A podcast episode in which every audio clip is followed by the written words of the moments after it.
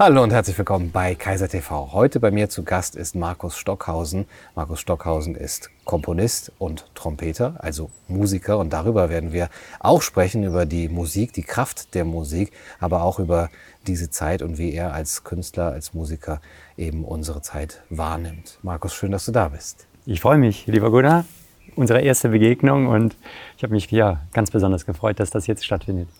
Mich hat es auch natürlich sehr gefreut, dich kennenzulernen, aber überhaupt auch von dir zu hören als einem Menschen, der sich eben auch sehr kritisch äußert, der eben auch Stellung bezieht und auch, was ich jetzt aus ähm, unseren Unterhaltungen weiß, eben, dass er mit einigem nicht einverstanden ist, äh, was so in den letzten Jahren passiert ist. Jetzt ist aber ja alles wieder normal. Ne? Wir können ja wieder in Konzerte auch gehen, du kannst wieder Konzerte spielen. Was überwiegt bei dir derzeit die Freude darüber, dass äh, du wieder Musik vor Publikum machen kannst oder die Trauer oder vielleicht auch den Ärger darüber, dass es in den letzten beiden Jahren so schwer war? Es war eine schwere Zeit, es war eine ungewöhnliche Zeit, aber im Moment ist wirklich so ein Frühlingsgefühl da und das ist sehr schön. Mhm alles blüht, auch bei uns zu Hause. Die Rhododendren, die ersten Rosen kommen raus, die Glycinie, mhm. das, die Düfte umgeben ein und das hat wirklich einen Schwung gegeben vom Lebensgefühl, muss ich sagen. Die Tage werden wieder viel länger, ich stehe wieder viel früher auf und äh, also Lebenskraft ist spürbar. Wir haben jetzt gerade mit meiner Gruppe, ist ein Quartett, ein Jazzquartett, äh, vier Konzerte gemacht und das hat uns eigentlich wieder rein katapultiert in dieses Gefühl des Normalen oder dessen, wie wir uns früher gefühlt haben bei Konzerten. Im direkten Kontakt mit dem Publikum, diesem Live-Gefühl, wo Menschen gebannt da sitzen und lauschen und man spürt diese Verantwortung, die man hat im Kontakt mit dem Publikum und diese Chance, etwas zu bewegen, zu berühren in den Menschen. Man ist selbst dann sehr berührt und es war wirklich wunderschön und wie eine ganz große Erleichterung. So ein, eine Last, die abgefallen ist. Am Anfang noch bei den Proben davor auch ist man so ein bisschen unsicher. Wie fühle ich mich? Kann ich das noch, äh, wenn ich jetzt auf die Bühne gehe, Bühne gehe wieder? Denn es waren jetzt einige Monate für uns. Wobei auch im letzten Jahr haben zwischendurch mal Konzerte stattgefunden, auch schöne Konzerte. Aber jetzt haben wir, glaube ich, sechs Monate nicht spielen können. Das war schon eine lange Zeit. Äh, aber wie gesagt, nach diesen vier Konzerten, jetzt kann ich nur sagen, das hat sehr viel Spaß gemacht. Es, äh, es war wunderbar. Und ich bin auch nicht ein Mensch, der sich so schnell unterkriegen lässt. Also auch in diesen zwei Jahren, da waren einige Widrigkeiten, ja, aber wir haben die Zeit genutzt. Wir haben ein Dreifachalbum aufgenommen mit der Gruppe auch, wo wir zweimal länger im Studio waren. Ich habe mir sehr viel Zeit genommen, das nachher auszuwählen, das Material zu bearbeiten und herauszugeben, dass es wirklich eine schöne Ausgabe ist. Das äh, Produkt heißt Tales, ist eine Dreifach-CD. Und andere Sachen sind noch entstanden mit anderen Musikern, zum Beispiel, die wir nur übers Internet produziert haben. Ein Musiker in Griechenland, äh, Vangelis Katsoulis, und einer in Norwegen, Arild Andersen, ein Bassist. Da Piano, Synthesizer, da Bass und ich mit meiner Trompete zu Hause in meinem Home Studio. Und wir haben uns nur Sachen zugeschickt. Und die Platte ist jetzt auch im Februar rausgekommen. Across Mountains heißt es. Und also Kreativität auf anderen Wegen. Mhm. Dazu Online-Seminare, die ich manchmal gemacht habe. Die nenne ich Harmonisierung. Jetzt im Moment ist es nur noch einmal im Monat. Das klingt so ein bisschen aus, weil es auch nicht mehr so nötig ist. Aber teilweise war es sehr intensiv, dass ich einer Gruppe von Menschen, die das wollten, äh, mit diesen Menschen arbeiten konnte auf musikalischer Ebene. Singen. Die Leute konnten zu Hause singen. Ich war am mhm. Klavier mhm. und habe ein bisschen auch gesprochen. Eine Mischung zwischen Musik, Spiritualität. Wir haben eigentlich wenig da die Zeitthemen besprochen, darum ging es nicht so sehr, sondern es ging mehr ein, darum, eine innere Harmonie in all dem Durcheinander, was da war, zu erleben und wiederzufinden, eine Stärkung, eine Ermunterung. Das ist überhaupt ein, ein großes Thema eigentlich meiner Arbeit, dass ich Menschen ermuntern möchte, wirklich in ihrer Kraft zu kommen. Und gerade wenn sie einem genommen wird und wenn so vieles so gedrückt wurde, dass man doch wieder aufsteht und äh, weiß, wer man ist und was man möchte und die Dinge unterscheiden kann. Mhm. dass man weiß, wer man ist. Als Künstler würdest du sagen, gibt es für dich eine Verantwortung, nicht nur jetzt dem einzelnen konkreten Publikum gegenüber in dem Konzert oder wenn ihr da so gegenübersteht, sondern der Gesellschaft gegenüber. Ein Künstler hat sich auch äh, dazu zu verhalten, was um ihn herum geschieht. Jein. Wenn ich mich eingemischt habe, ein bisschen mit offenen Briefen an die Politiker oder einem Interview in der Welt im Januar, oder Aktionen gegen 5G oder gegen den Impfzwang, der anstand, dann habe ich mich geäußert als Mensch. Gar nicht unbedingt jetzt als Musiker. Ich habe zwar drunter geschrieben, Markus Stockhausen, Musiker, mhm. aber darum ging es mir nicht, sondern wann immer in mir dieses Barometer von Unrecht anschwoll, dass ich spüre, da geschieht wirklich großes Unrecht. Das kann nicht sein dass uns das als Gesellschaft angetan wird, in dem Maße oder auf die Art, wie es getan wird. Wenn ich da so ein Unrechtsempfinden habe, dann, dann melde ich mich. Das liegt vielleicht in meiner Natur, dann den Mund aufzumachen, weil ich auch sehe, dass viele andere das nicht machen, mhm. weil sie sich nicht trauen, weil sie denken, es hat eh keinen Zweck, die machen, was sie wollen. Oder und ich über, überbewerte, glaube ich, aber auch meine Position da gar nicht. Ich weiß, ich bin da nur ein Sandkorn in einem riesigen Getriebe, aber ein bisschen Sand reinzustreuen mhm. ins Getriebe, das finde ich mhm. wichtig. Dass die Leute nicht stumm sind, sondern dass hier und da die Verantwortlichen merken, nee, sie können nicht nur machen, was sie wollen, sondern da sind wirklich Gegenstimmen da. Und ich bin ja zum Glück nicht alleine. Deine ganze Arbeit ist, ist fantastisch und viele, viele andere die sich zu Wort gemeldet haben, die erzeugen ein Klima doch von Reflexion, von Moment mal, äh, ist das alles so wirklich gut für uns? Ne? Ja. Also ich empfinde dich jetzt als optimistisch auch da und, und wirklich auf diese positiven Seiten blickend, äh, was ich zumindest vor einigen Monaten auch nicht so geteilt hätte. Aber gut, ja, der Frühling kommt äh, und ich empfinde das ja auch, habe auch diese Frühlingsgefühle wie du. Aber ich war sehr pessimistisch auch, was das, was man uns genommen hat, angeht. Wenn du jetzt sagst, ähm, ich konnte über diese, ja, ich sag mal, Ersatzformen wie über Online-Kurse und Online-Musik machen, konnte ich letztendlich sehr viel von der Funktion, die die Musik hat und die, die Fähigkeit, die die Musik hat für die Menschen, auffangen, konnte es kreativ umwandeln, neue Wege gehen, ist da nicht auch die Gefahr, dass man sich dann mit sowas schnell zufrieden gibt, dass man sagt, okay, uns werden Konzerte genommen, also wirklich das, das reale, lebendige Erlebnis und uns wird so viel an Sozialität genommen, aber wir können es ja alles in der digitalen Welt machen und können uns da auch ja kreativ ausprobieren, dass wir dadurch auch so eine Widerständigkeit äh, verlieren gegen das, was man uns nimmt. Ja, aber es war eher so, dass wir aus der Not eine Tugend mhm. gemacht haben, anstatt dass wir jetzt das neue, äh, tolle digitale Zeitalter der Musik entdeckten, sondern es war eine Ersatztätigkeit. Es sind viele kreative, schöne Sachen entstanden, Videos, Aufnahmen, ja. Wir haben mehr Zeit dafür gehabt auch. Mhm.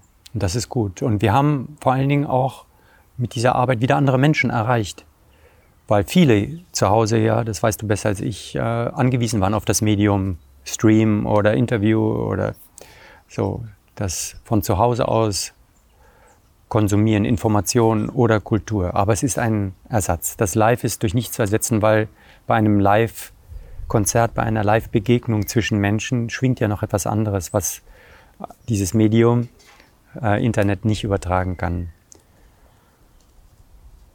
Und das ist wichtig und das darf nie wegfallen. Wir sehen es jetzt noch in den Konzerten, dass im Moment noch weniger Menschen kommen zu den Konzerten, weil äh, sie sich entwöhnt haben. Und das ist sehr schade. Die Veranstalter beklagen das alle, dass doch 20, 30 Prozent weniger mhm. Publikum einfach kommt. Na gut, man kann es verstehen. Das Publikum muss auch erst wieder Vertrauen finden. Okay, es kann teilweise ohne Masken äh, in die Konzerte gehen und man war jetzt so gewöhnt an die ganzen Restriktionen, Restriktionen, man war auch irgendwie müde, ja, du musst dich vorher testen lassen oder dieses ja. oder jenes und das war schon echt mühsam. Und jetzt kommt es aber langsam wieder. Die Leute schöpfen wieder Vertrauen. Aber ich muss noch eins sagen, und das hat mich selber verblüfft, als ich meine Harmonisierungen online gemacht habe und auch noch mache.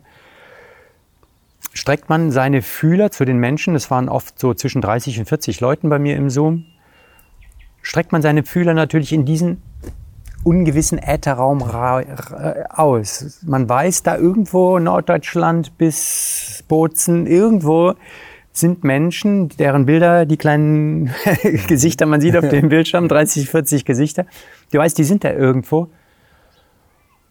Und es ergibt sich ein Feld, ein energetisches Feld, das unabhängig ist von der physischen Präsenz. Und das fand ich sehr interessant, dass das dann doch funktioniert hat. Man weiß es ja von der Quantenphysik, man weiß mhm. es von Rupert Sheldrake, den morphogenetischen Feldern, dass es eine Art Vernetzung auf energetischer Ebene gibt, die Zeit und Raum vollkommen überschreitet. Ja?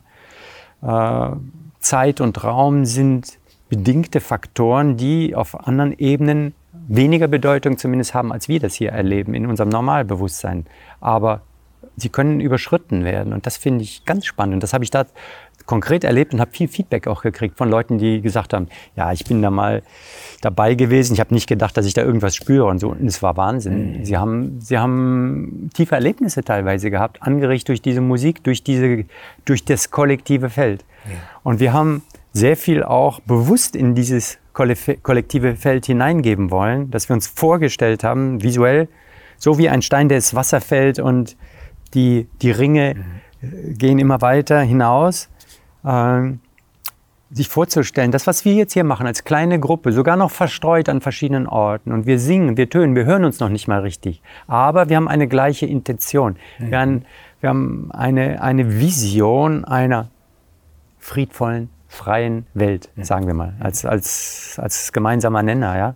Und du gibst das in dieses Feld und du hast ein Gefühl, du verbindest dich mit all denen, die irgendwo auf dieser Erde in einer gleichen Schwingung, in einer gleichen Ausrichtung leben, agieren, in einer gleichen Hoffnung ihre Dinge tun und das funktioniert. Und das ist auch, glaube ich, eine ganz große Chance, Chance von uns allen. Wie können wir auch von zu Hause aus hoffnungsvoll sein? Wie können wir etwas in diese Welt hineintragen, das dann eine Wirkung hat, und da möchte ich gerne äh, den Pythagoras zitieren, der gesagt hat, auch ein kleiner Stein, achtlos fortgetreten, erzeugt eine Schwingung, die im ganzen Universum widerhallt. Pythagoras vor zweieinhalbtausend Jahren. also, was kann ein Ton, ein Klang, eine Idee, ein ernsthaftes Gefühl, ein guter Wille, eine Beharrlichkeit in einer positiven Richtung, eine klare Vision. Was kann das bewirken? Und da möchte ich eigentlich ansetzen auch, das tust du ja auch durch deine Arbeit, dass man den Menschen eigentlich zuspricht, was du fühlst, was du denkst, hat eine Wirkung. Und sei bewusst, sei dir bewusst und erschaffe mit diese Welt, die du dir wünschst. Also, dass sich der Einzelne bewusst wird seines schöpferischen Potenzials. Das ist mir total wichtig. Und das versuche ich durch Musik anzuregen, das versuche ich durch Seminare anzuregen, dass wir wissen, wir sind nicht ohnmächtig, sondern wir haben eine Macht, bescheiden, aber sie ist da. Und wenn wir sie nicht ergreifen, ergreifen sie andere. Das heißt, wir, bewusst oder unbewusst, sind gestaltend. Wenn wir unbewusst sind, dann lassen wir uns bestimmen vielleicht. Und wenn wir aber bewusst werden, dann können wir mitbestimmen auf einer energetischen Ebene. Das heißt noch nicht mal, ich muss auf die Straße gehen, aber du kannst äh, dich zum Beispiel nicht einverstanden erklären mit bestimmten Dingen und etwas entgegensetzen, eine Vision haben oder dich der, einer klaren Vision von anderen anschließen und damit das Feld stärken. Das finde ich, das sind unsere geistigen Möglichkeiten. Und ich glaube, dass wir global, gerade durch die Bedrängnis, die wir jetzt erfahren haben, werden wir global in diese Richtung geschubst, uns unserer schöpferischen Kraft, unseres Potenzials bewusst zu werden. Und dann, wenn das immer mehr Menschen erfahren, erleben, erkennen, dann kann energetisch was passieren für die Erde. Vorher nicht. Jetzt verstehe ich auch ein bisschen mehr, woher dein Optimismus kommt, den ich so wahrnehme, wo, wo, der, wo der, das Zentrum ist, aus dem er ausstrahlt, eben vielleicht aus diesem Gedanken, wir haben diese schöpferische Kraft und da ist auch dieses Feld, an dem wir teilnehmen. Ich muss aber sagen, dass mich das ein bisschen vor die Bredouille jetzt stellt. Zu entscheiden, finde ich das eine schöne Vorstellung, weil wir ja alle miteinander verbunden sind, oder finde ich das sozusagen eine verführerisch fast schon diabolische, diabolisch verführerische Vorstellung, die sagt, wir können euch so isolieren, wie, äh, wie wir wollen. Ihr könnt ja trotzdem noch über online und sonst wie aneinander teilnehmen und dieses kollektive Feld auch berühren. Und das wird euch auch irgendwie befriedigen. Also die sozialen Bedürfnisse und das Bindungsbedürfnis, das können wir eben auch, naja, durch vielleicht diese Ersatzmöglichkeit machen. Und dann verliert ihr eben das Interesse daran, an dieser alten Normalität, wo wir uns wirklich mhm. getroffen haben und wo wir den Unterschied zwischen einem Konzert, bei dem wir wirklich anwesend waren, und einer Online-Live-Veranstaltung, so kreativ und toll die dann gemacht sein mag, wo wir den verloren haben. Ja, diese Gefahr, die von all den technischen Möglichkeiten ausgeht, die ist ganz real und die erfasst jetzt die jüngere Generation ganz massiv. Aber mit jeder technischen Neuerung kommen vielleicht die Probleme erstmal auch, die diese technischen Neuerungen mit sich bringen. Könnten wir jetzt in verschiedene Bereiche mhm. gehen. Was mich da auch jetzt seit zwei, drei Jahren extrem beschäftigt hat, ist eben die ganze Strahlungsgeschichte, von, die von Sendemasten, von Handys, von WLAN-Routern und so weiter ausgeht. Was macht das mit uns? Ja, es macht viel mit uns und es, äh, man muss sich da Gedanken machen und man muss versuchen, die Strahlen zu reduzieren, womöglich und wirklich auf einer niedrigen Schwelle auf der niedrigstmöglichen technischen Schwelle ansiedeln, damit wir nicht Schaden nehmen, gesundheitlich. Aber wenn du es als großen Bogen siehst, dann gibt es vielleicht ein, ein Crescendo, ein Anschwillen von Gefahr, von Verwirrung, von Missbrauch dieser technischen Möglichkeiten, von Verirrung wirklich. Und dann wird das sich aber wieder auspendeln, weil etwas anderes durchkommt. Weil wieder das gesündere Menschliche doch zum Vorschein kommt. Man merkt irgendwie, man hat sich geirrt. Es wird genug, glaube ich, Menschen geben, die diese wirklichen natürlichen Werte auch hochhalten und weiter beleben und zeigen. Und irgendwann werden sich die anderen, die das verloren haben, wieder danach sehnen. Und es ist wichtig, dass es Inseln gibt, wo das Natürliche, das Reine, das Gute, Wahre, Schöne, wie wir es so nennen, ja, wo das lebt und wo das zelebriert wird. Dass die anderen Menschen sagen können, Moment, da war doch noch mal was. Jetzt gehe ich doch noch mal in ein Konzert und höre mir an. Oh, und dann spürt man vielleicht, boah, jetzt bin ich aber doch anders berührt. Das Erlebnis, das lässt sich eben nicht ersetzen. Ja. Die, diese Erfahrung werden dann vielleicht viele machen. Oder die Kinder, die, was weiß ich, 20 Jahre lang am Handy geklebt haben, irgendwann merken sie, dass sie arm sind irgendwie oder verarmt. Und dann sehen sie sich doch nach sehr, wieder nach menschlicher Berührung noch Kontakt. Es sind Wellen. Wir haben gesehen, alles geht in Wellen. Die erste Elektrizität kam, dann gab es viele Probleme oder Leute, die vor diesem und jenem gewartet haben. Der erste Zug, der durch die Landschaft ratterte, die ersten Autos, die ersten Flugzeuge und überall wird gewarnt. Und jetzt gab es die Atomkraft und jetzt hoffentlich sind wir bald aus dem Thema wieder raus, noch nicht ganz. Äh, ist ja total ungelöstes Problem, dass man noch darüber nachdenkt, das jetzt wieder als grüne Energie zu bezeichnen, mhm. wegen CO2 und so. Also es ist so unfassbar, wo noch nicht mal geklärt ist, wo der Atommüll hingeht. Es ist immer noch nicht geklärt.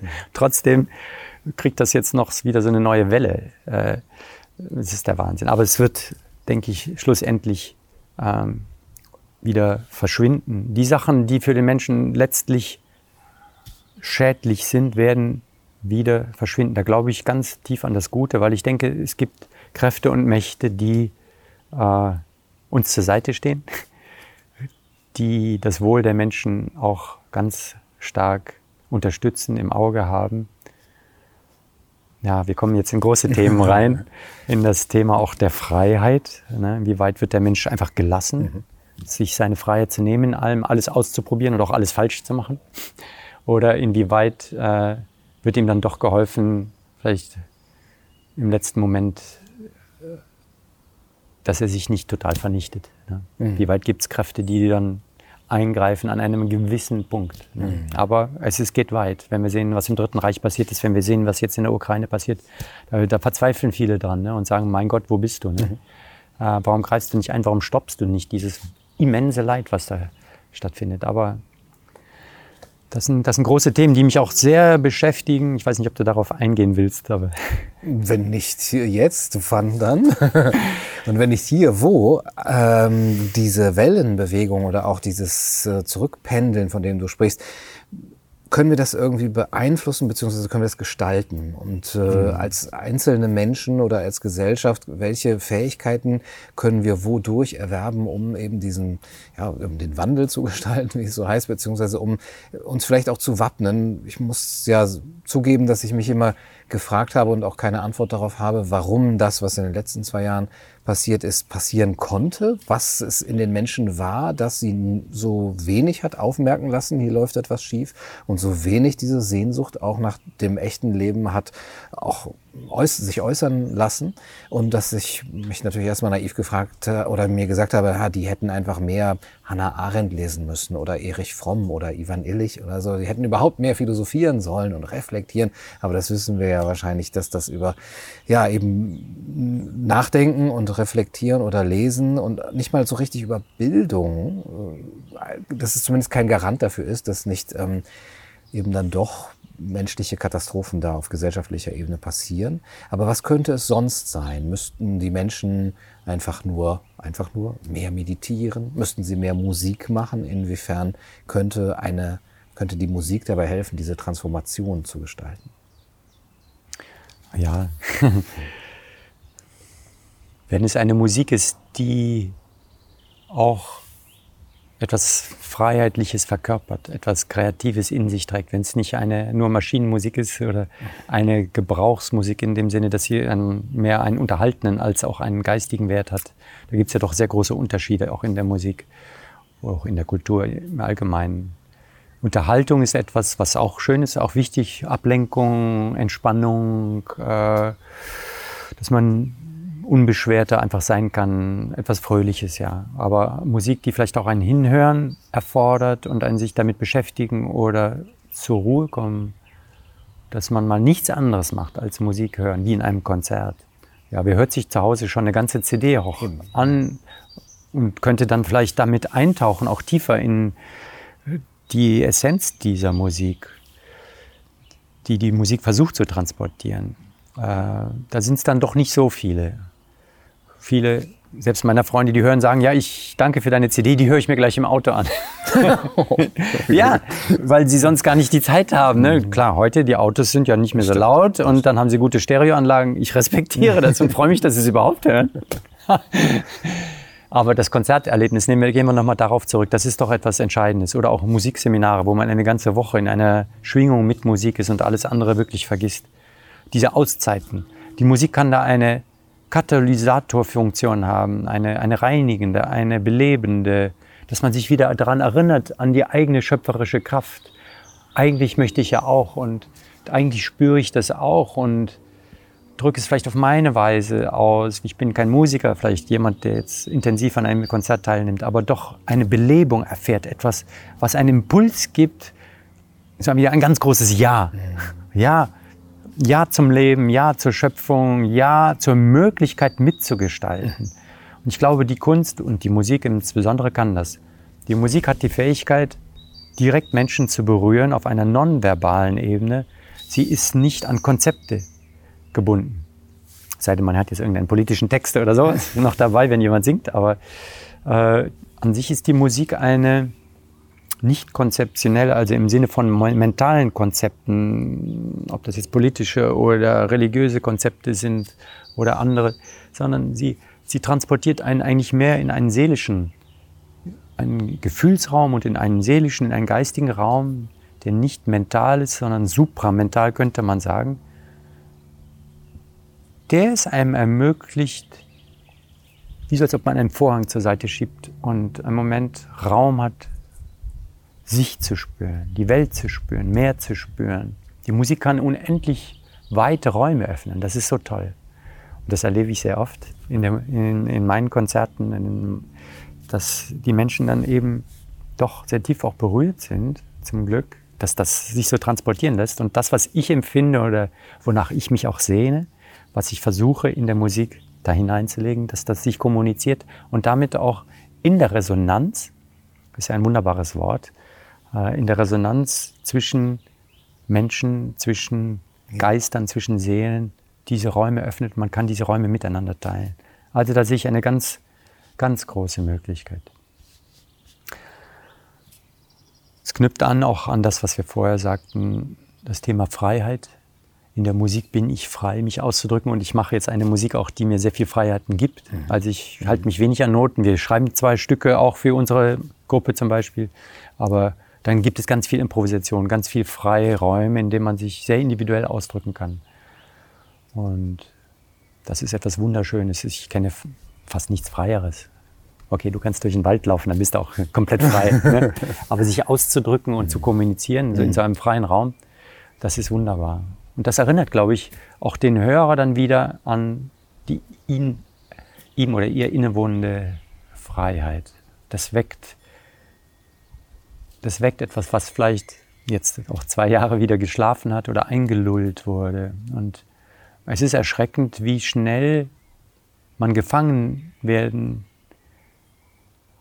gefangen genommen werden kann, eben durch Zeitgeschehen, durch Gesundheitsdiktatur, durch Vorgaben, du musst jetzt und ja. das ist dein Heilmittel und du darfst nicht und trennen, Maske und darfst die Oma nicht besuchen und diese ganzen einschränkenden Sachen, die Angst. Ja, das wissen wir. Wir haben alle dieses Zitat von Helmut Göring oder wer was gesagt hat, ist egal, ob du Kommunismus, Sozialismus, mhm. Kapitalismus, egal. Wenn du die Menschen kontrollieren willst, mach ihnen Angst. Mhm. Und dann kannst du alles mit ihnen machen. Ja. Egal in welchem System. Die Angst ist so ein Schlüsselfaktor zur Beherrschung einer Gesellschaft. Und wir haben sehr viel Angst gehabt. Und es wurde sehr viel Angst geschürt. Wir hatten verschiedene Menschen, die uns die Angst täglich nahegebracht haben durch teilweise komplett falsche Voraussagen. Und immer noch tun. Also und immer das noch ist tun. noch nicht zu Ende. Mhm. Das ist noch nicht zu Ende und es könnte schnell wiederkommen. Es, so jetzt im Moment ist es ein bisschen unten, mhm. aber da sollen wir gewappnet sein, dass wir das durchschauen, dieses Muster, diese Taktik, mit der man Menschen fangen kann und auch ausbeuten. Ich war gerade in Basel, vorgestern noch. Da stehen mitten in Basel zwei hohe neue Häuser und ein dritter kommt dazu. La Roche, mhm. große Pharmakonzern. Und der, der mich fuhr, der Veranstalter, der erklärte mir, die haben viel Geld gemacht mhm. in den letzten zwei Jahren mit Masken. Mhm. Die wissen gar nicht, wohin mit ihrem Geld. Gut, die Häuser sind sicher vorher geplant worden, aber die sind auch durch Tamiflu zum Beispiel, mhm. Schweinegrippe, also, ne? Mhm. vor elf Jahren, das war ja alles ein Flop. Aber die Länder haben das alles auf Vorrat gekauft. Mhm. La Roche baut jetzt diese Riesenhäuser in dem schönen Basel, direkt am Rhein. Denkst du, wo sind wir gelandet? Ne? Diese Ungleichverteilung von Reichtum jetzt, diese Anhäufung von massivem Reichtum bei Konzernen, bei Privatpersonen, durch Missbrauch von Intelligenz nenne ich das.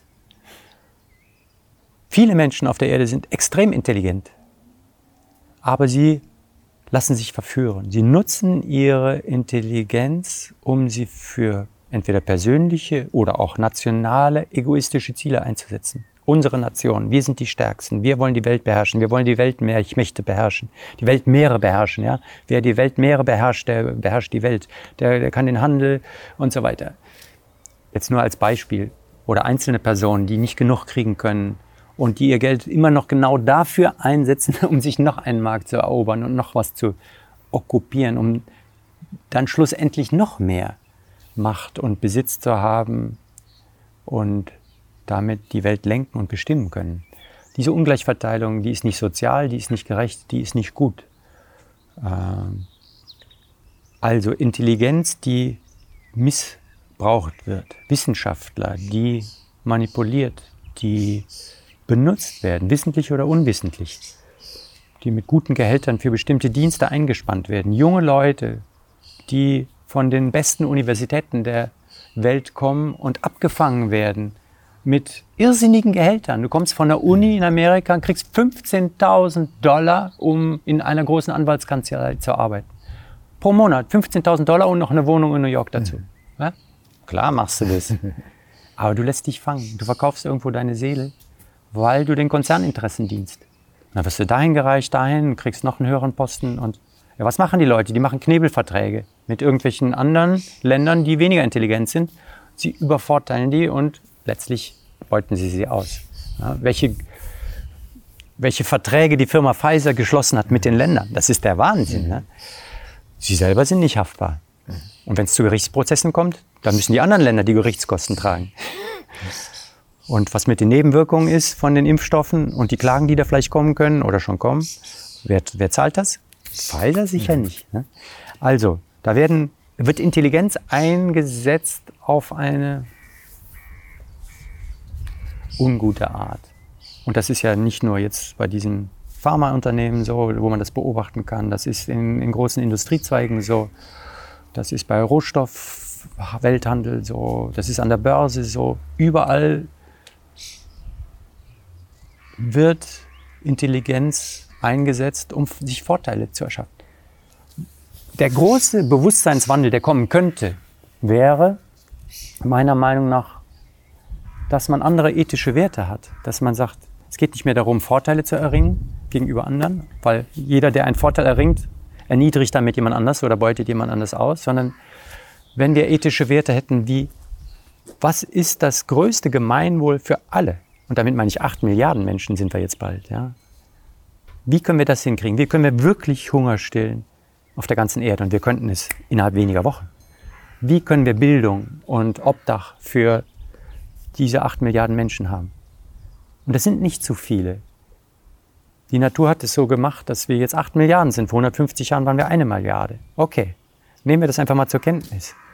Das ist eine Riesenherausforderung. Aber was wollen wir denn? Alle wollen in Friede leben. 99,9 Prozent würde ich mal sagen. Sie wollen ein Dach über dem Kopf haben. Sie wollen sich verwirklichen können in ihrer Tätigkeit. Sie wollen Bildung haben, sie wollen gesundes Essen, sie wollen, dass man auch im Alter noch für sie sorgt. So, das sind ganz urmenschliche Bedürfnisse. Warum sind das nicht weltethische Werte, die von allen anerkannt werden? Wir sitzen alle in einem Boot, wir sind eine Menschheitsfamilie. Okay, du hast zu wenig, komm, ich gebe dir was, du brauchst auch was, du hast auch was. Ich habe hiervon zu viel, du hast davon zu viel, kann ich von dir was haben? So, man, man tauscht, man versucht ein Gleichgewicht herzustellen. Wir sind noch in einem Denken, einem kriegerischen, mittelalterlichen oder antiken Denken. Das ist nicht anders als Rom oder ja, wo sie, wo sie mit Gift sich gegenseitig umgebracht haben, nur um die Macht zu erlangen. Äh, es könnte anders sein. Allein, dass wir es denken können. Und es denken ja viele und danach sehen sich sehr viele. Und wenn wir diese Vision sehr stark in das Feld geben und in unserem kleinen Umfeld das Leben und es möglich machen durch nachbarschaftliche Hilfe, Kommunikation, in den Familien versuchen für Frieden zu werben, ja? Wie viele Menschen sind in ihren Familien, in ihren Beziehungen verfeindet? Das sind ja alles schon die die, die Quellen von Unfrieden. Wir werden den Frieden vielleicht nicht so schnell kriegen, den wir uns wünschen, weil eben so vieles noch im Argen liegt, auch im Bewusstsein der Menschen und weil diese Werte so unterschiedlich sind. Äh, stell dir mal vor, China würde seine Leute freilassen.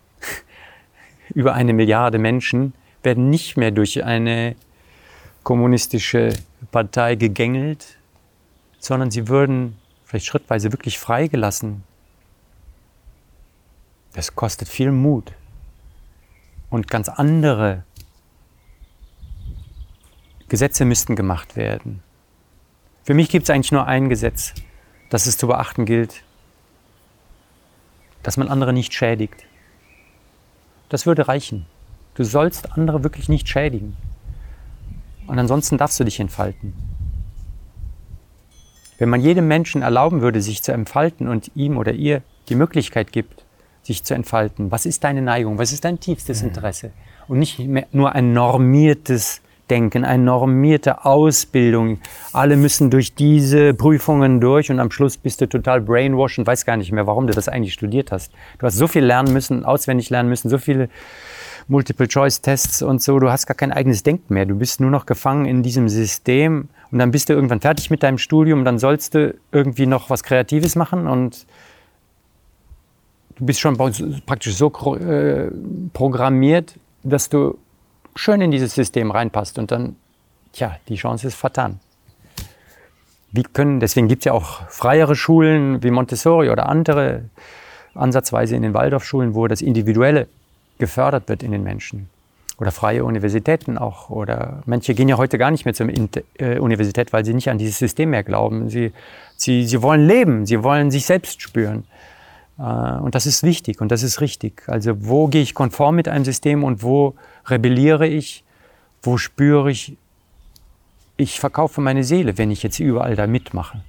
Und so ging es mir jetzt auch in den zwei Jahren, äh, dass ich einfach manchmal merke, nee, tut mir leid, äh, ihr könnt mir erzählen, was ihr wollt, ich glaube das nicht. Das, das kann nicht stimmen. So viel kann mein kleines Denken auch erkennen, dass da irgendwas faul ist. Ja? Und dann mache ich nicht einfach mit, sondern frage erst mal und, und informiere mich vielleicht auf anderen Kanälen, äh, zum Beispiel bei Gunnar Kaiser, was ist hier eigentlich los? So bin ich auch auf dich gestoßen. Äh, was, was ist jetzt gerade dran? Entschuldige, dass ich so lange geredet habe.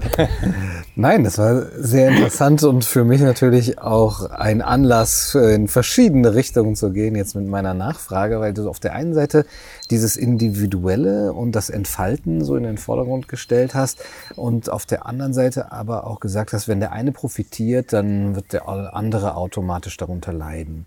Und ich sehe da einen gewissen Widerspruch, denn wenn ich mich entfalte, profitiere ich ja von meiner Entfaltung. Ich mache das ja, weil ich jetzt, äh, ich kaufe mir zum Beispiel eine Gitarre oder ein neues Musikinstrument, davon profitiere ich, sehe aber nicht unbedingt, wo jetzt ein anderer, ich sei denn, ich spiele schief und falsch und laut, darunter leidet leidet, ähm, weder der Gitarrenbauer äh, noch sonst jemand.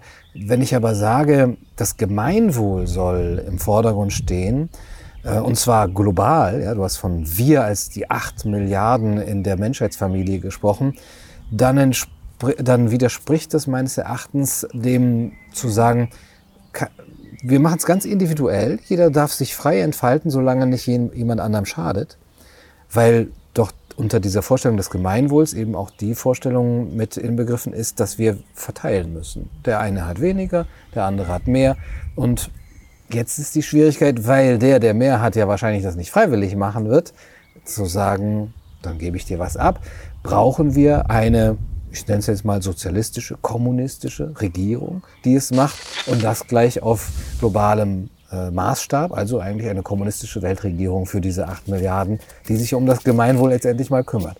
Das scheint aber für mich ein totaler Gegensatz zu sein äh, zu dem, jeder entfaltet sich frei und kümmert sich auch, was du dann hinterher noch gesagt hast, um seine eigenen Verhältnisse in der Nachbarschaft. Das ist, glaube ich, ein großer Unterschied, ob ich sage, ich muss für alle acht Milliarden jetzt mitdenken oder ich gucke mal, was mit meinem Nächsten ist, ja, wo ich mich wirklich auch äh, einsetzen kann und wo ich es freiwillig auch machen kann, weil ich ein direktes Interesse daran habe, dass es mir, meinen Leuten, meiner Umgebung gut tut. Und da bin ich mir noch nicht sicher, wo du dich da positionieren würdest. Ob, wenn das überhaupt ein Gegensatz für dich ist. Nee, es ist kein Gegensatz, es braucht noch vielleicht mehr, mehr Erläuterung oder ein gemeinsames äh, Definieren von dem, ich glaube, was, dass wir dasselbe meinen.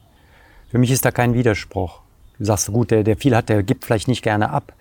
Äh, aber das wäre jetzt mal in meiner Vision dann anders. Dann würde äh, der, der zu viel hat, auch gerne abgeben, weil er eben dieselben ethischen oder moralischen oder geistigen Werte teilt. Ja? Dass man, wenn alle wissen, okay, darum geht's, dass wir hier in Frieden leben mit acht Milliarden Menschen und dass alle genug haben. Klar, wir werden nicht alle genau dasselbe haben, äh, sondern der eine hat vielleicht ein bisschen mehr als der andere, aber sage ich mal, die Grundbedürfnisse, dass die alle gedeckt sind und dass man die Entfaltungsmöglichkeiten, der eine will ein Instrument lernen, der eine möchte das studieren, der andere möchte den Beruf ausüben, ja, dass, dass man möglichst allen diese Möglichkeit gibt, sich zu entfalten. Es würde genug produziert und jeder würde vielleicht auch einen, einen Teil seiner Zeit und seiner Energie, seines Geldes für eben die Allgemeinheit zur Verfügung stellen. Warum denn nicht? Aber wir bräuchten keine Waffen mehr. Ja, da haben wir schon mal die, die hunderte Milliarden und Billionen gespart. Mhm. Weil, was soll das? Vor wem, vor, vor, wem muss ich mich verteidigen oder schützen? Oder ich will doch niemanden zerstören. Ja, sondern es soll etwas Aufbauendes sein, etwas Wertschätzendes, mit Mitgefühl, mit Anerkennung, mit Respekt vor anderen Völkern, Ethnien und so weiter. Die haben halt die Rohstoffe, und dann gibt es da das, dann gibt es da das und so. Dann lassen wir den Afrikanern ihren, ihren Kobalt oder was, damit die auch reich werden und, und nicht nur ihre Schulden damit bezahlen können. Ne? Fand ich krass, stand vor einigen Wochen in der Zeitung, dass die drei reichsten Männer Amerikas oder Familien Gesamtafrika entschulden könnten mhm. Und immer noch jeder 40 Milliarden Dollar oder Euro mhm. oder was auch immer haben. Mhm. Müsste auch eigentlich reichen. Ne? Ja. also, Gleichverteilung abgeben. Wir, wir könnten, ich, ich, ich, glaube, es gibt diese Gedanken, sind schon alle gedacht worden. Da bin ich bei weitem nicht der Erste. Äh, es gibt Leute, die haben das alles schon sehr gut ausgearbeitet. Auch diese, diese Konzepte einer Gleichverteilung, einer, einer friedvollen Menschheitsgemeinschaft. Wir brauchen keinen Krieg mehr. Die Rohstoffe werden möglichst gleich verteilt und so weiter. Ja, aber entweder kommen die Leute dahin, weil sie es einsehen oder weil sie jetzt ein neuer Mensch geworden sind und weil sie eine neue ethische Ausrichtung haben, wie du sagst, oder sie werden gezwungen. Nein, Zwang geht nicht. Das höchste Prinzip im Universum ist Freiheit. Das, aber wie bekommen wir die Leute dahin, wenn sie offenbar jetzt noch nicht so sind, dass sie es von sich aus einsehen, dass wir sie zu einer Art neuen Menschheit erziehen können? Wir können sie nicht erziehen. Das ist ein Erwachensprozess, ein Erkenntnisprozess, der vielleicht Jahrtausende dauert, aber der, da er sich schon ankündigt als Gedanke mhm. und als Wunsch, doch immerhin denkbar und möglich ist. Wer weiß, vielleicht gibt es das ja auf anderen Planeten schon lange, mhm. diese harmonischen mhm. Welten, von denen wir träumen. Ich gehe davon aus. Aber warum nicht auch hier? Sri Aurobindo, mit dem ich mich zehn Jahre lang beschäftigt habe, der indische Philosoph, hat ein großes Werk geschrieben, The Ideal of Human Unity, also das Ideal einer geeinten Menschen, Menschheit. Er hat es ganz genau beschrieben. Also ein 500 Seiten dickes Buch. Menschen haben das gedacht, haben es vorausgesehen, dass es kommen könnte. Sagen wir mal, wenn wir in der Schule, in allen Grundschulen weltweit, ein Unterrichtsfach hätten, das heißt Ethik. Wie verhalte ich mich in meiner Familie, mit meinen Geschwistern, mit meinen Eltern? Wie verhalte ich mich mit Tieren, mit Pflanzen, im Umgang mit der Natur, also mit Nahrungsmitteln, dann in meiner Gesellschaft, wie verhalte ich mich in meinem Beruf, was sind, was sind die Werte, die ich zu respektieren habe oder die verkündet werden, die, die, die hoch oben angestellt werden. Ich weiß, ich bin sehr idealistisch, entschuldige. Aber wenn man weiß, dass es eben zum Beispiel ist, schädige den anderen nicht und äh, respektiere den anderen in seiner Andersartigkeit, wertschätzend, zuhörend. Und wenn Fehler passieren, und es passieren immer Fehler, verzeihend. Ja? Und nicht Rache ausübend, sondern verzeihend. Wie können wir Frau und Mann gleichberechtigt wertschätzen? Es gibt ja viele Kulturen heute noch, die das nicht tun. Ja? Also die Rolle der Frau, die ist ja immer noch sehr schwierig in vielen Ländern. Sie werden unterdrückt, sie müssen sich verschleiern und sie dürfen bestimmte Sachen nicht. Sie kriegen, wie in Pakistan, äh, wissen wir, dass viele Frauen keinen Zutritt haben zur Bildung, einfach weil sie, weil es wird nicht gewollt. Die Dominanz des Patriarchats ist wahnsinnig stark da immer noch. Jetzt nur als Beispiel. Und da ist ja diese junge Frau aufgestanden, der sie dann, Malala, der sie dann mhm. in den Kopf geschossen haben und eine tolle Frau, die sich dann dagegen gewehrt hat und versucht hat, für die Bildung der Frauen in Pakistan einzustehen. Also auch solche Probleme müssen gelöst werden, ja, die Gleichberechtigung von Mann und Frau. Wir sind da ja schon ansatzweise auf dem Weg. Also deswegen werden wir nicht so schnell jetzt den, Frieden bekommen, denn selbst wenn er jetzt hier wieder irgendwann hoffentlich bald sich einstellt, wird es wieder woanders hochlodern, weil noch andere Maxime vorherrschen in den Köpfen. Und wenn das der Putin kann, dann kann das jemand anders da auch. Ja? Und dann gibt es da wieder ISIS in Afrika oder in, was weiß ich wo, in Afghanistan. Das flammt ja immer wieder auf, weil es Beispiele gibt, dass es ja dann doch funktioniert, dass man mit Gewalt eben Ziele erreichen kann. Und das ist furchtbar. Es muss mehr Beispiele geben von friedlichen, neutralen Staaten. Mein Gott, wie der Klaus von Dodonani äh, im Interview mit der Maischberger vor ein paar Tagen gesagt hat, die Ukraine sollte wirklich eine neutrale Nation sein, dann wäre es gelöst. Und Russland hat es gefordert und wir haben es nicht gehört. Und die Amis wollen es nicht. Warum wollen es die Amis nicht? Warum will der Biden es nicht? Warum hat er es abgelehnt? Warum arbeitet er nur mit Sanktionen? Warum? Wir Europäer, sagte Donani, Dochnani oder wie, wie man seinen Namen ausspricht, er sagte, wir Europäer müssen nach Amerika gehen und die Amerikaner bitten, akzeptiert das, dass die Ukraine neutral wird, dann wird Frieden sein. Mhm. Dann, dann ist es zumindest eine Chance auf Frieden. Okay, aber das wird auch irgendwann, irgendwann ist da die Luft raus aus diesem Konflikt und dann ist vielleicht alles zerstört und es sind noch mehr Leute gestorben und es ist furchtbar, furchtbar, furchtbar. Ich finde es ganz schrecklich, aber es ist ein Prozess, der leider begonnen wurde und der im Moment noch sehr schwer zu stoppen ist. Dennoch, es wäre auch jetzt möglich. Das darf man nie vergessen. Und ich glaube nicht, und das habe ich auch an die Politiker geschrieben, ich glaube nicht, dass wir das mit schweren Waffen da äh, lösen, das Problem. Dann heizen wir nur noch mehr an, weil Waffen zerstören. Mehr Waffen bringen Menschen um. Ich möchte das nicht, ich möchte da nicht auf den Knopf drücken und irgendeine so Rakete abschießen. Es ist mir zuwider. Ich verweigere mich dem. Es sind große Konflikte. Das ist, aber kommen wir zurück auf die Freiheit vielleicht. Weil jeder sehnt sich nach Freiheit, will frei sein, will sich frei bewegen.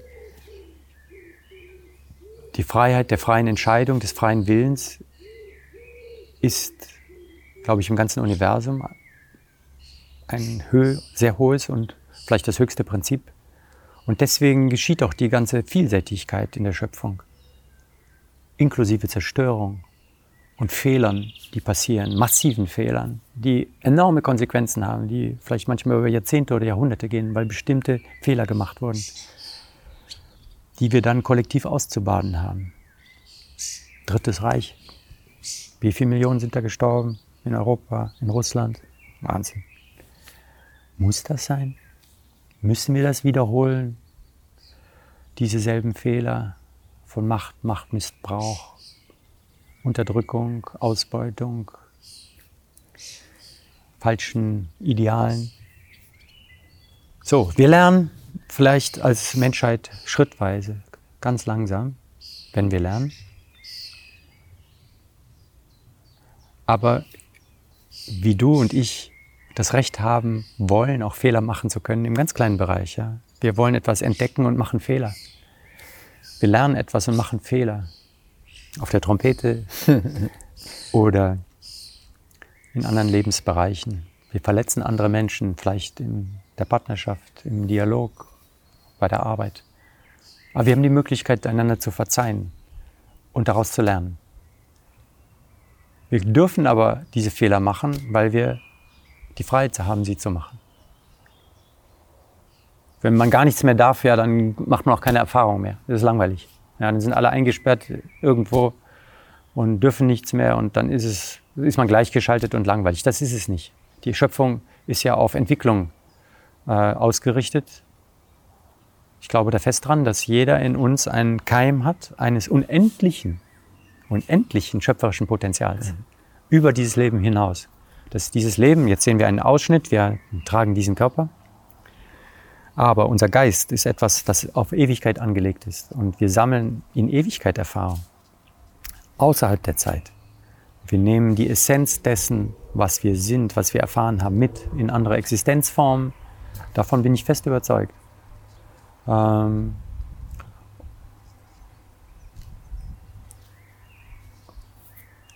in Freiheit. Also diese Freiheit ist ja deswegen auch oft so gefürchtet, weil man da Fehler machen kann. Und wenn es jemand anders einem sagt, was man zu tun hat, dann ist er ja verantwortlich äh, dafür und dann kann man das eben auf ihn schieben.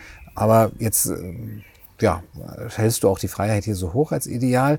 Und ich möchte das nochmal zurückbinden an das, was du gesagt hast über die Angst. Das ist natürlich die Angst auch das ist, was die Menschen äh, unschöpferisch macht oder vielleicht davon abhält, ihre eigene geistige, schöpferische Kraft zu entdecken und auszuprobieren. Und zur Musik auch nochmal zurückzukommen, wenn du das so, du hast eben eine sehr schöne Eloge und sehr euphorisch gesprochen über die Musik. Äh, das fand ich sehr bewundernswert äh, in, in Worten, die ich da niemals für treffen könnte und glaube ich, die auch ein Nichtmusiker, wie ich es bin, schwer finden kann. Und ich stelle mir das so vor, wie, dass Musik einen befreit. Ich möchte nicht sagen, Musik macht frei, aber es kann innerlich befreien. Aber gleichzeitig haben viele Menschen auch, glaube ich, Angst davor, selber Musik zu machen oder auch sogar zu hören, weil es ist mit so viel äh, Anspruch immer verbunden. Na, du musst dann auch die richtige Aufnahme hören und ähm, du musst auch äh, da musst du dich vorbilden. Du kannst nicht in ein, äh, ein, ein, ein Wagner, in eine Wagner-Oper gehen, ohne dich vorher alles Mögliche dir da durchgelesen zu haben. Und bei einem Instrument, ja, du kannst ja nicht jetzt eine Trompete nehmen und frei improvisieren wie der Markus Stockhausen. Das klingt alles so leicht und beschwingt, aber das ist doch ein Weg, wo man so viele Fehler machen kann, so viel üben muss, so viel Disziplin aufwenden muss. Gibt es für dich, jetzt mal eine konkrete Frage, einen Weg für, sagen wir mal, Nichtmusiker, wie sie zu dieser Leichtigkeit und Freiheit in der Musik finden können? Vielleicht ein Instrument, was du empfehlen würdest, oder, oder sei es ein, ein, ein, ein, ein Mindset, das man dabei haben kann, wo man das wieder spüren kann? Ich glaube, da gibt es alle Abstufungen von Möglichkeiten. Mhm. Die du zuerst genannt hast, das sind natürlich die langwierigen, wenn du richtig langwierigeren, wenn du richtig ein Instrument erlernst, Klavier oder Trompete oder Geige, dann braucht es Jahre, ehe du wirklich gut und frei spielen kannst ja. und schön und sauber intonierst auf der Geige oder so. Ja, das braucht Zeit. Das braucht Training. Das fängt man am besten natürlich in jüngeren Jahren an, weil nachher wird es schwieriger. Mhm. Aber du kannst auf ein Becken schlagen und den, den Klang genießen. Du kannst auf eine Klangschale schlagen, du kannst einen Gong schlagen, du kannst dir eine Trommel nehmen und kannst sofort lostrommeln. Mhm. Ja? Ob das jetzt der richtige Rhythmus ist oder nicht, ist egal. Du kannst eine Kalimba nehmen, ein Daumenklavier. Und das klingt einfach, weil du kannst, mit deinen Daumen zupfst du die, die kleinen Metallzungen und die machen den Klang. Mhm kannst auch dich auch ein Klavier setzen, drückst mal das Pedal, dann, dann klingt es so schön, weil die Dämpfer oben sind mhm. und kannst einfach irgendwelche Tasten drücken. Ein, wenn du nur einen Ton schlägst, wird der nicht schlechter klingen wie der, mhm. der jetzt 30 Jahre lang Klavier studiert hat. Ja? Mhm. Okay, du kannst dann noch nicht. Beim zweiten Ton wird das Problem. ja, aber ich will sagen, es gibt Zugang zu vielen Instrumenten, die so einen Zugang, einen schnellen und direkten Zugang auch ermöglichen ähm, wie Off-Instrumente, wo du relativ leicht mit Pentatonik, also Pentatonik heißt, wo nur fünf Töne zum Beispiel drauf sind, mhm. auf einem Marimbaphon oder mhm. Metallophon oder so. Und dann schlägst du die Töne und es klingt immer schön. Mhm. Oder das Hang, Hang hab, ja. ja. das mhm. hast du eben erwähnt, ne, wo auch, die sind oft pentatonisch gestimmt. Äh, du, du, du, das ist so ein Metallkörper, mhm. ne, ein ovaler, wie so, sieht so aus wie so ein bisschen wie ein UFO. Ne? und du kannst da draufschlagen und es klingt, so Steel Drum war das früher. Ne? Mhm. Da waren das so große Ölfässer, die man so ausgewölbt hatte und da getrieben wurde das Metall und dann konnte man damit spielen mit Klöppeln. Und mit der Hang kannst du mit deinen Händen schlagen. Kostet leider ein bisschen, aber inzwischen gibt es auch billige mhm. Hangs. Mhm. Und man kann darauf spielen und hat einen Riesenspaß damit. Singen Stimmt. kostet nichts. Ja, hat kann jeder. jeder. Dabei, ja. Ich gebe viele Seminare, zum Beispiel, die heißen Singen und Stille, wo ich das Singen auch für Laien, die nicht singen können. Wir singen keine Lieder und keine Mantren, man muss nichts können, aber wir singen einfach und tönen miteinander. Tönen ist vielleicht da der bessere Ausdruck. Äh, vollkommen anspruchslos und soll befreiend einfach nur sein. Wir mit Vokalen, mit frei erfundenen Silben tönen wir in den Seminaren zusammen. Mal sind es 10, 20 bis zu 50 Leuten. Mhm. Ja. Äh, das macht einen Riesenspaß. Und gleichzeitig benutze ich das als, als Brücke äh, zur Stille, zur Meditation, zum Zu sich kommen. Leute kommen da zu mir und sagen, ich habe mich seit meiner Kindheit nicht getraut mhm. zu singen und man hat mir gesagt, ich kann gar nicht mhm. singen und so und ich möchte aber sehr gerne singen. Und da kommen Leute, die sind vielleicht 50 oder 60 und singen dann nach Jahrzehnten wieder ihre ersten. Töne. Und dann merken sie, boah, es geht. Und ich sage zu jedem, du, wenn du sprechen kannst, dann kannst du singen. Ja? Sag mal ja, ja. Ich sage, sag mal lang ist ja. Ja, ja, ja. Und sofort, äh, sofort beginnst du zu singen. Und wenn dann alle tönen, dann kann man sich so ein bisschen verstecken im großen Klang. Und dann kriegt man Mut und merkt plötzlich, boah, das klingt so schön. Es ist einfach, der große Klang trägt mich in der Gruppe. Solche Sachen mache ich, mhm. gerade weil ich das liebe. Oder andere, die ich animiere zu improvisieren in Seminaren mit intuitiver Musik. Auch da gibt es verschiedene Niveaus. Also, wer Lust hat,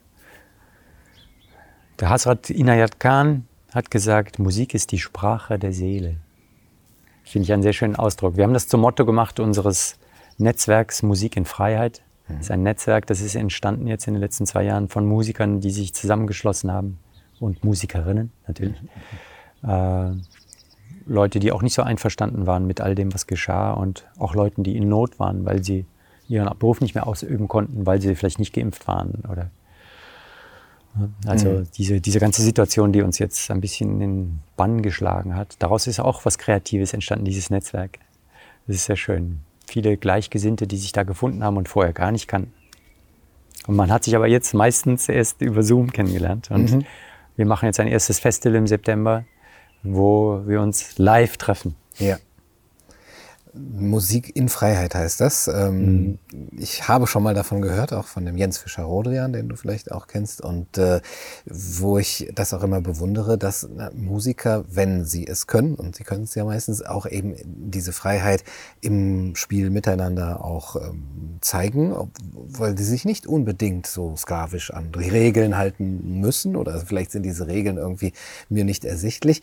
Äh, und wo ich auch denke, vielleicht kann das noch eine Ebene die du eben nur so am Rande erwähnt hast, was die Musik bringt. Du hast ja stark davon ge gesprochen, dass die Musik uns dem Raum gegenüber öffnen kann, dem Kosmos gegenüber öffnen kann, dass es so eine transzendente hm, Wirkung hat, aber für ja wahrscheinlich auch eben dem dem, mit dem man da kommuniziert. Entweder zwei spielen zusammen, wie wir vielleicht gleich, oder ähm, dem, äh, der, der, Hörer zu dem Interpreten oder zu dem Komponisten auch. Dass, dass man da auf einmal die Intentionalität und, und den, den Geist des anderen auf einmal ergreift. Und da kann ich mir vorstellen, ich bin ja immer vorsichtig, was solche neue Menschen, Erziehungsversuche auf globaler Ebene angeht. Also wir, wir müssen alle nur einsehen, dass wir alle teilen sollen, weil das äh, ja oft auch in der Geschichte fehlgegangen ist.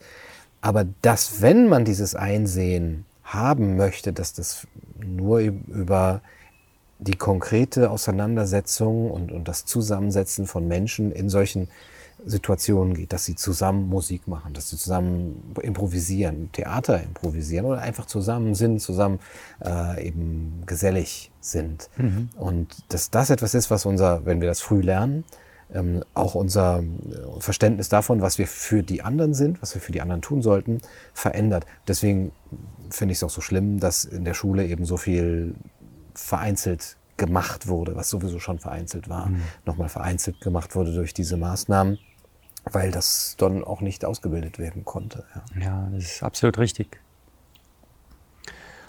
Nie Zwang. also bei allen Erziehungsmaßnahmen. Es müssen immer Angebote sein und Vorbilder. Mhm. Lehrer, Eltern müssen Vorbilder sein in diesen Tugenden oder in diesen Idealen. Sie müssen uns vorgelebt werden und durch Begeisterung und durch auch eine Selbstverständlichkeit. Ja. Das, es muss selbstverständlich sein, dass man andere nicht schädigt oder dass man anderen hilft oder dass man andere respektiert, die aus anderen Kulturen kommen und die jetzt bei uns leben.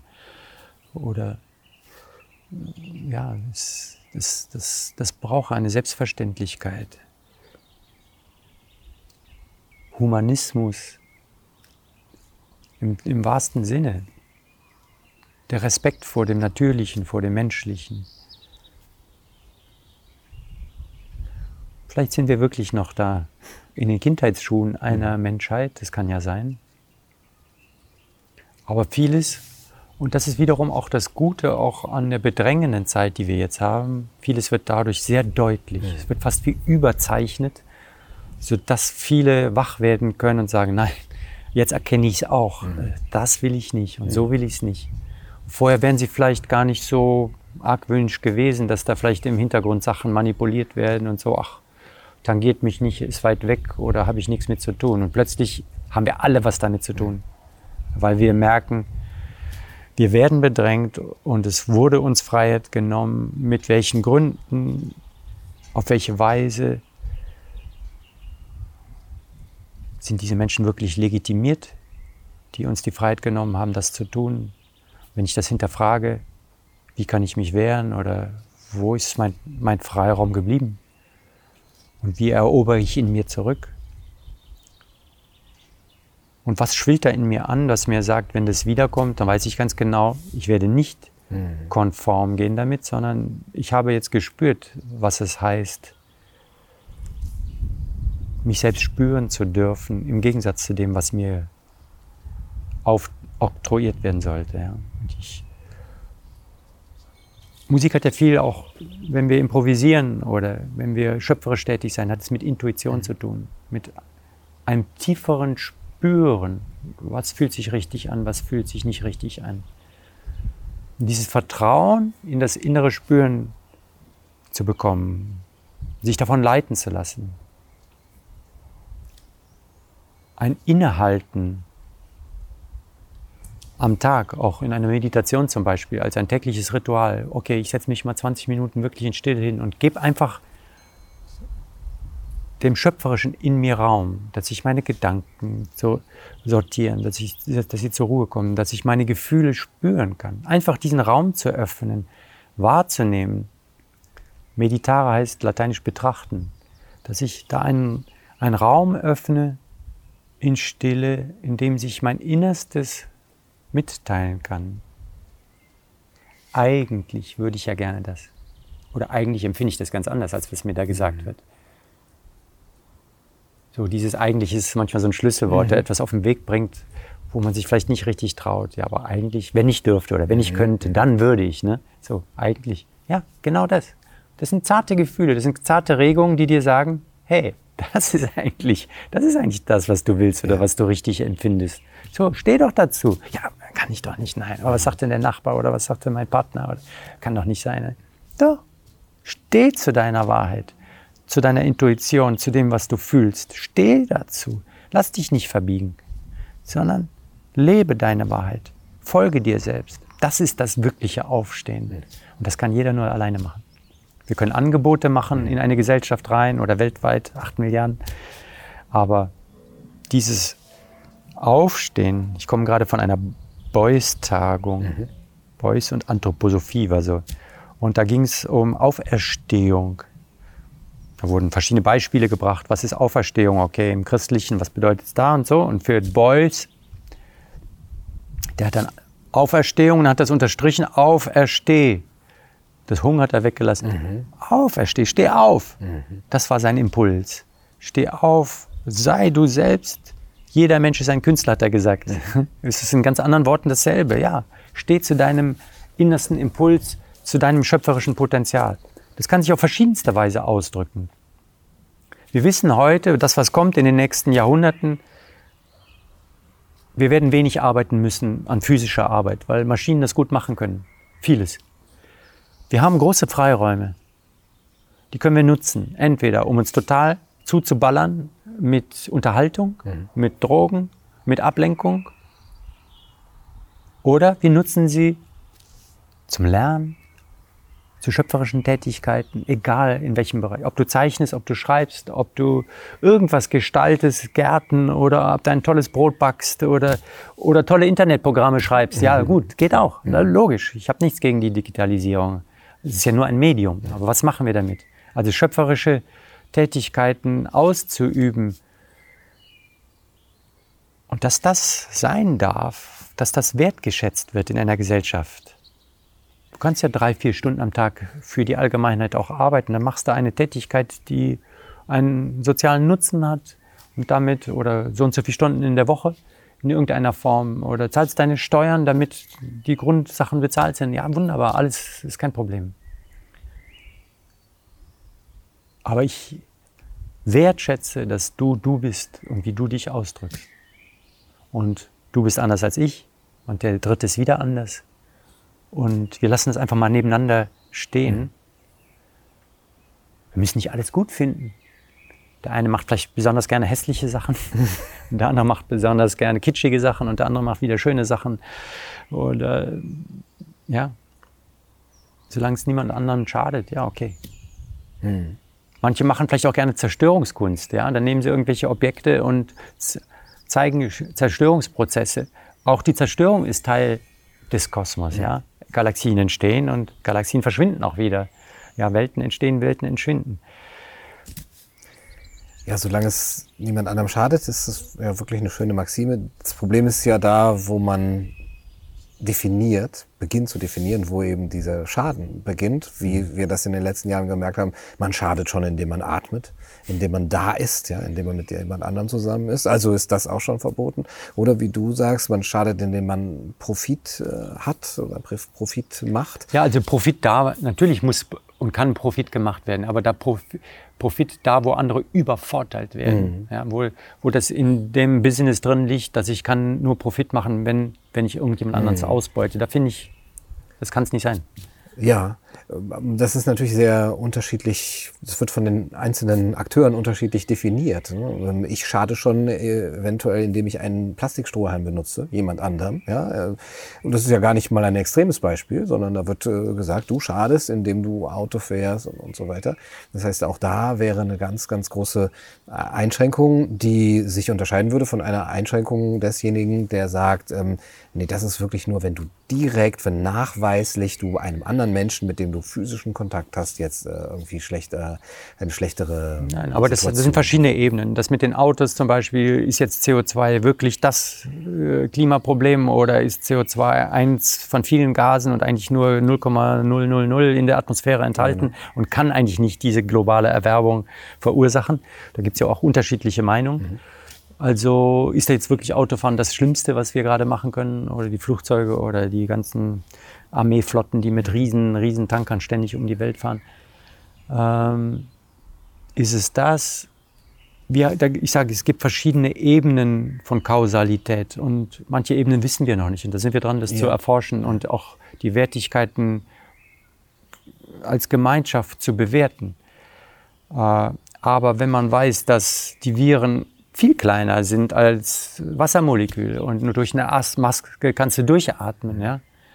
Also Wasser geht ja durch mit deinem Atem durch die Maske, sonst würdest du ja nicht atmen können, rein oder raus. Ne? Mhm. Luft hat ja auch Wasser drin. Mhm. So, und dann sind aber die Viren viel kleiner. Die, die Viren, die flitzen hin und her. Mhm. Also, wie viel wirkt die Maske da wirklich? Ne?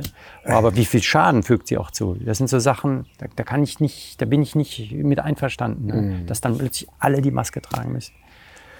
Das, das erschließt sich mir nicht. Ja. Und das wäre jetzt der Moment zum Beispiel, wo unser Video, unser Interview gestrikt wird auf YouTube, weil genau aus dieser Überlegung heraus, dass Menschen sagen, ja, ja, man darf niemandem schaden. Aber der Markus Stockhausen schadet Menschen, indem er anzweifelt, dass die Maske nützt. Beziehungsweise indem er sagt, sie würde sogar schaden. Und äh, das schadet ja direkt. Also darf, er muss er jetzt eingeschränkt werden in seinem Rederecht. Das ist ja das, was uns täglich passiert. Mit der gleichen Begründung. Ja, du darfst alles machen aber keinem anderen schaden. Leider schadest du, indem du atmest und indem du Dinge sagst, die eben von Aber wer sagt jetzt das? Sind. Wer sagt jetzt wirklich und aus welchen Interessen wird das gesagt, dass alle die Maske tragen müssen? Okay, das kann aus einem Angstgedanken, alle müssen beschützt werden. Aber wie wäre es, wenn man sagt, Leute, die die sich schützen wollen mit einer Maske, uns wurde dann oft auch gesagt, dass es mehr ein Selbstschutz ist. Äh, ja. Da gibt es die Masken zu kaufen, kauft sie euch, wir empfehlen das, fertig. Ja. ja ist genug. Und dann würden vielleicht sowieso 80 Prozent die Masken tragen, weil sie das sinnvoll finden und vielleicht 20 Prozent nicht. Aber die schaden dann nicht den anderen. Mhm. Ich finde die Selbstverantwortung, genau wie mit dem Impfen oder so, die muss jedem überlassen bleiben. Die Einschätzung, äh, klar, man kann aufklären, wir sehen das so, aber es müssen auch die Gegenstimmen von anderen Wissenschaftlern gehört werden. Und solange die Situationen nicht ein eindeutig klar sind, muss man sagen, Vorsicht, ich, ich eine eine Massenpflicht da auferlege, halte ich mich lieber zurück und mache ein Angebot. Mhm. So, also das verstehe ich unter Freiheit. Mhm. Ja. Und klar, das Wissen wird sich hochschaukeln und dann wird man vielleicht nach einer Weile wissen, war das jetzt wirklich so? Haben die Impfstoffe wirklich nur Segen gebracht oder die Masken oder die ganzen Maßnahmen? das wird man evaluieren mit der Zeit. Ne? Aber ich finde immer Vorsicht, Vorsicht. Gerade wenn, wenn man so, so Hauruck-Methoden macht, jetzt müssen alle das, so jetzt müssen alle das, dann läuft man schon Gefahr, dass man daneben liegt. Mhm. Ist meine, meine Empfindung. Ja. Meine auch.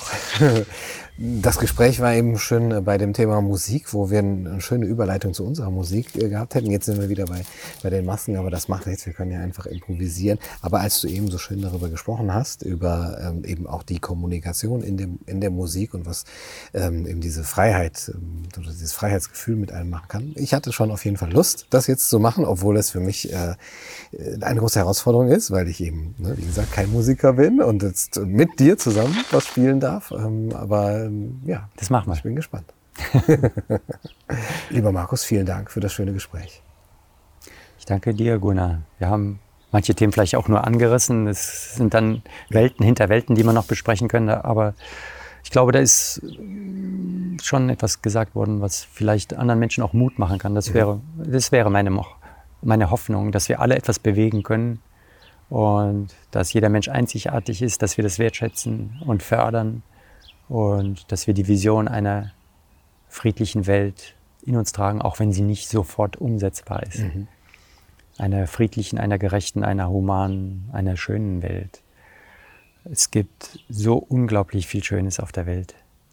Und dass wir es wertschätzen, dass wir es erhalten, ja, das sind ganz tiefe Wünsche mhm. in mir. Auch ich habe Kinder, äh, die wieder ihre Zukunft gestalten wollen in einer doch hoffentlich noch möglichst heilen und menschenwürdigen Welt. Und dass sich die Dinge verändern und dass neue Techniken, neue Möglichkeiten kommen, ist alles in Ordnung. Mhm. Das ist das ist der Natur der Dinge. Ja. Wir haben so viel entdeckt jetzt auch in technischen Sachen. Die müssen erstmal verdaut werden, die müssen erstmal so ihren richtigen Platz finden. Äh, das werden sie auch. Da bin ich, ich glaube in dem Sinne sehr stark an das mhm. Gute, dass, dass sich die Dinge wieder aus pendeln oder einpendeln werden.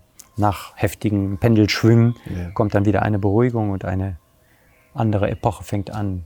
Mit unter anderen Voraussetzungen, aber doch mit sehr schönen Möglichkeiten auch. Und wir sind jetzt so in den Geburtswehen einer, es kracht und donnert, äh, aber wir sind in Geburtswehen einer neuen Zeit. Ja. Und die läutet, wird gerade eingeläutet. da hinten läuten die Kirchenglocken.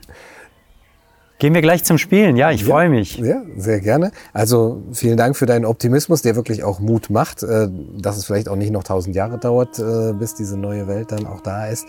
Und äh, euch ganz herzlichen Dank, dass ihr zugesehen habt. Ich hoffe, es hat euch gefallen. Bis zum nächsten Mal. Macht's gut.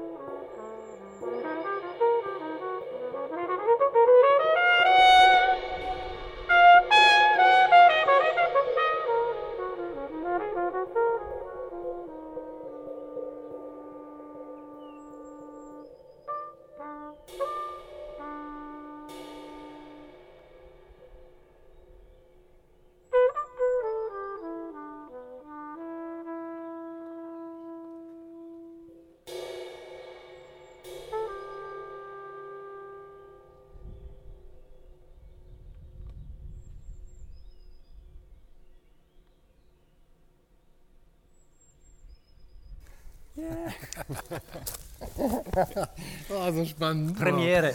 Ja, allerdings. Oh, toll. Ich fühle mich sehr geehrt. Und das hat total Spaß gemacht.